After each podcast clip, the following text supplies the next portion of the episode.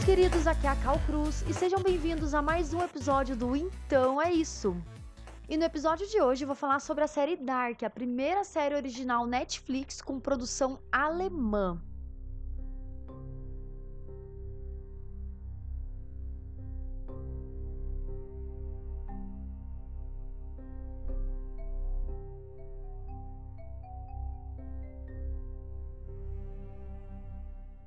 Criada por Baran Bodar, eu não sei se eu tô pronunciando o nome dele corretamente, mas enfim. Dark se passa na cidade alemã de Winden, no dia em que o desaparecimento de duas crianças expõe as vidas duplas e a ruptura de relações entre quatro famílias abrangendo três gerações. Uma coisa importante é que a série começa com a história já em andamento. E esses desaparecimentos misteriosos aparentam estar ligados à usina de energia nuclear conectada a uma rede de cavernas subterrâneas, que desempenha um grande papel na história toda. E isso tudo que vem acontecendo desperta questões relativas ao passado dos moradores e ainda cria uma viagem temporal que coloca o passado, o presente e o futuro no mesmo plano. E essas conexões, elas nos fazem repensar nossa própria vida, como é semelhante a sensação de que a vida é cíclica e as situações que a gente passou, os traumas e vários eventos já vivenciados por nós parecem se repetir, claro, na série com uma pegada bem mais sombria.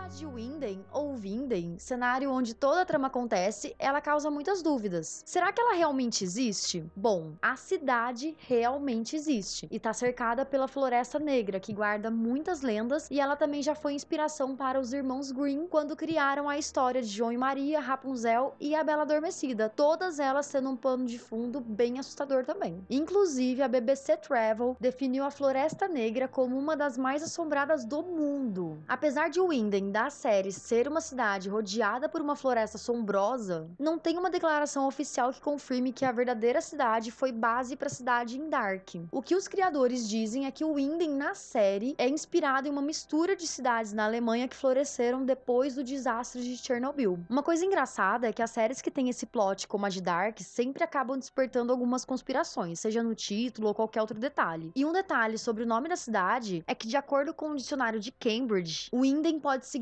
virar ou torcer, no verbo de torcer alguma coisa mesmo. O que deixa ainda mais enigmática a escolha dessa cidade, levando em consideração as reviravoltas que acontecem em todos os episódios da série. Mas se é ou não é a cidade real, a gente nunca vai saber. Mas voltando, pela série vagar entre os anos de 2019, 1986 e 1953 de forma muito natural, eu achei super interessante a maneira que os criadores deixaram essas cenas bem claras, criando uma espécie de vírgula mesmo com um ano referente àquelas histórias antes de nos encaminhar para aqueles momentos. Embora algumas vezes eu sentia que estava assistindo a vida a partir de 2019 quando estava em 86. Como aconteceu nos episódios em que o Jonas de 2019 estava visitando a época de 1986 para encontrar com o Mikkel. Eu me sentia um pouco perdida, mas logo depois eu entrava no enredo de novo. E falando nisso, a riqueza do detalhe do casting é simplesmente sensacional. É incrível a capacidade da produção de Dark em encontrar atores semelhantes para encarnar papéis dos personagens em duas ou três gerações. E eu fiquei muito pasma com a evolução do personagem de Held Doppler, aquele que tem a orelha destroçada. Nas três gerações, parece mesmo que aquela criança de 1953 é o velho de 2019. Fora a questão das gerações, eles também conseguiram encontrar pares semelhantes entre as famílias. Eu achei esse cuidado na escolha dos personagens muito genial, porque não não deu brecha pra gente assistir e dar aquela julgada do tipo, ah, esse filho não parece nada com o pai. Todos os traços dos filhos lembravam os pais, é incrível.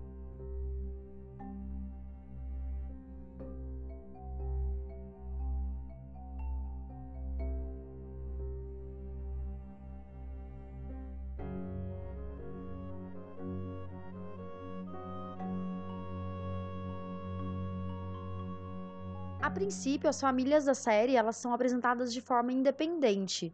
Até o momento que Mikkel desaparece na floresta de forma super repentina. O mais legal é que assim, tudo isso acontece logo no início da temporada, o que por um momento deixa a gente super ansiosa para saber o desfecho dessa situação. Eu digo por um momento porque acontecem tantas coisas na série que às vezes passava alguns episódios eu esquecia da existência de Mikkel, de verdade. E a partir desse sumiço é que começa a surgir um passado sombrio sobre alguns dos integrantes de cada família. E logo no início da temporada, eles começam a comentar sobre um determinado padrão em que a cada 33 anos uma criança é aparentemente sequestrada. Em 1953, a criança desaparecida foi Eric Obendorf, em 1986 foi Mads Nielsen e em 2019 foi Mikkel Nielsen. É até interessante ver como esses desaparecimentos eles são tão conectados com as histórias das famílias entre essas três gerações. Apesar de complexa, a série ela apresenta muito bem o background dos personagens e como cada um chegou onde chegou. Por exemplo, no início do primeiro episódio, que se passa em 2019, a Hannah ela tá traindo o marido com o Ulrich, pai do Mikkel e marido da Catarina, a diretora da escola onde seus filhos e o filho da Hannah, o Jonas, estudam. No decorrer da série, a gente descobre que não é só uma traição, mas um relacionamento doentio que a Hannah mantém com o Ulrich desde a época do colégio, em 1986, quando ela mente para a polícia que Ulrich estuprou a Catarina quando ela disse que não queria ficar com ele, colocando a culpa disso tudo nas costas de Regina Tiedemann. Isso também explica o motivo de, em 2019, a Catarina e a Regina não se darem bem desde então.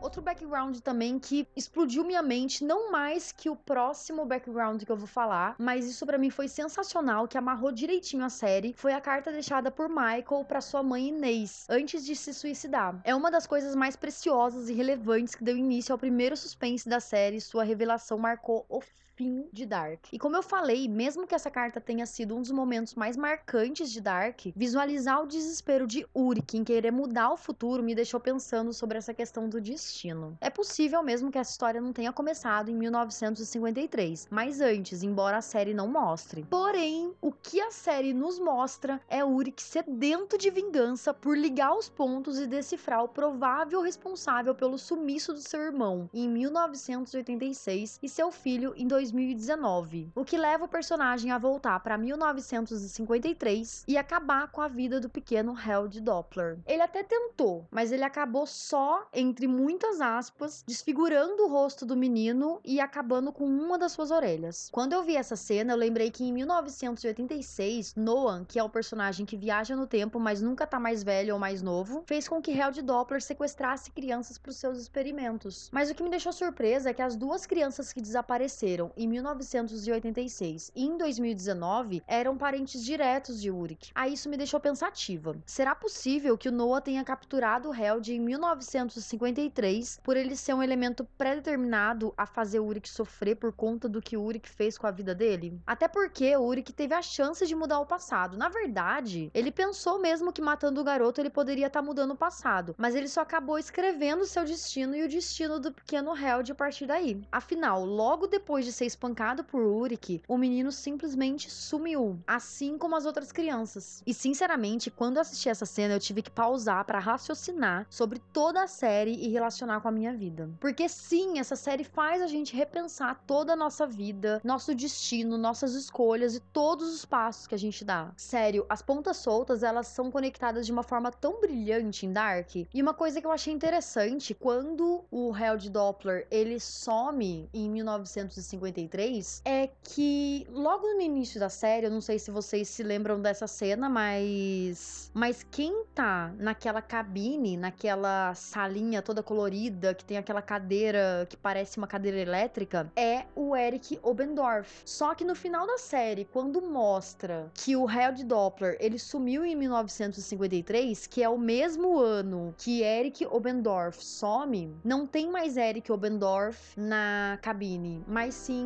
Held Doppler.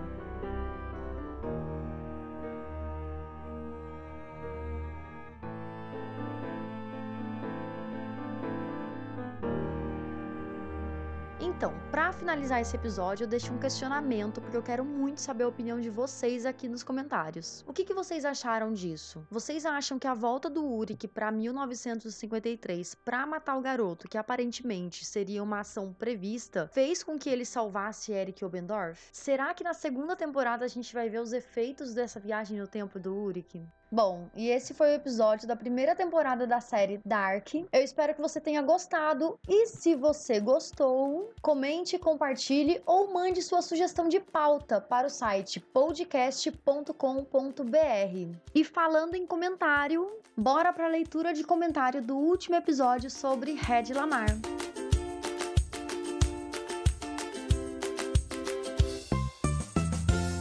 primeiro comentário é do Asbats. E ele diz aqui: Olá, bom dia, boa tarde, boa noite. O que eu sei de Red Lamar? Não muita coisa. Além de ser uma atriz da década de 40 que chamava muita atenção pela beleza, que ela foi a primeira inspiração de Selina Kyle, vulgo mulher gato, inimiga barra namorada barra amante do Batman. E ele coloca aqui entre parênteses. E para quem acompanha as notícias das HQs americanas, futura esposa do Batman barra Bruce Wayne no título escrito por Tom King. Fecha parênteses. Obrigado pelo podcast. Bom domingo, boa semana. Muito obrigada, Asbats. Eu não sabia dessa inspiração que ela foi pra, pra Mulher Gato. Eu achei super interessante, super relevante. Talvez algumas outras pessoas saibam algo mais sobre a Red Lamar. Se quiser comentar aqui, comenta. E o próximo comentário é da Laudicea Oliette. Olá, primeiramente, muito bacana seu podcast, Cal Cruz. Muito obrigada, Laudicea. Bom, eu não sabia nada sobre Red Lamar. Cheguei aqui devido a um desafio do trabalho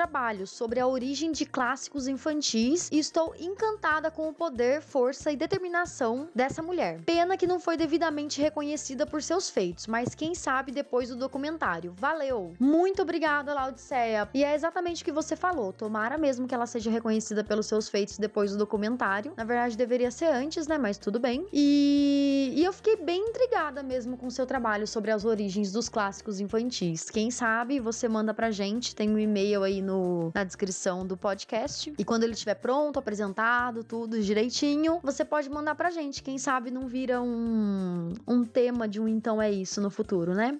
Mas é isso. E o último comentário é do meu querido e meu amigo Bruno Lage. E ele comenta aqui: Sei que estou atrasado. Não mais que eu, Lage. Eu demorei quatro meses para gravar esse podcast. Então fica tranquilo, a gente tá junto.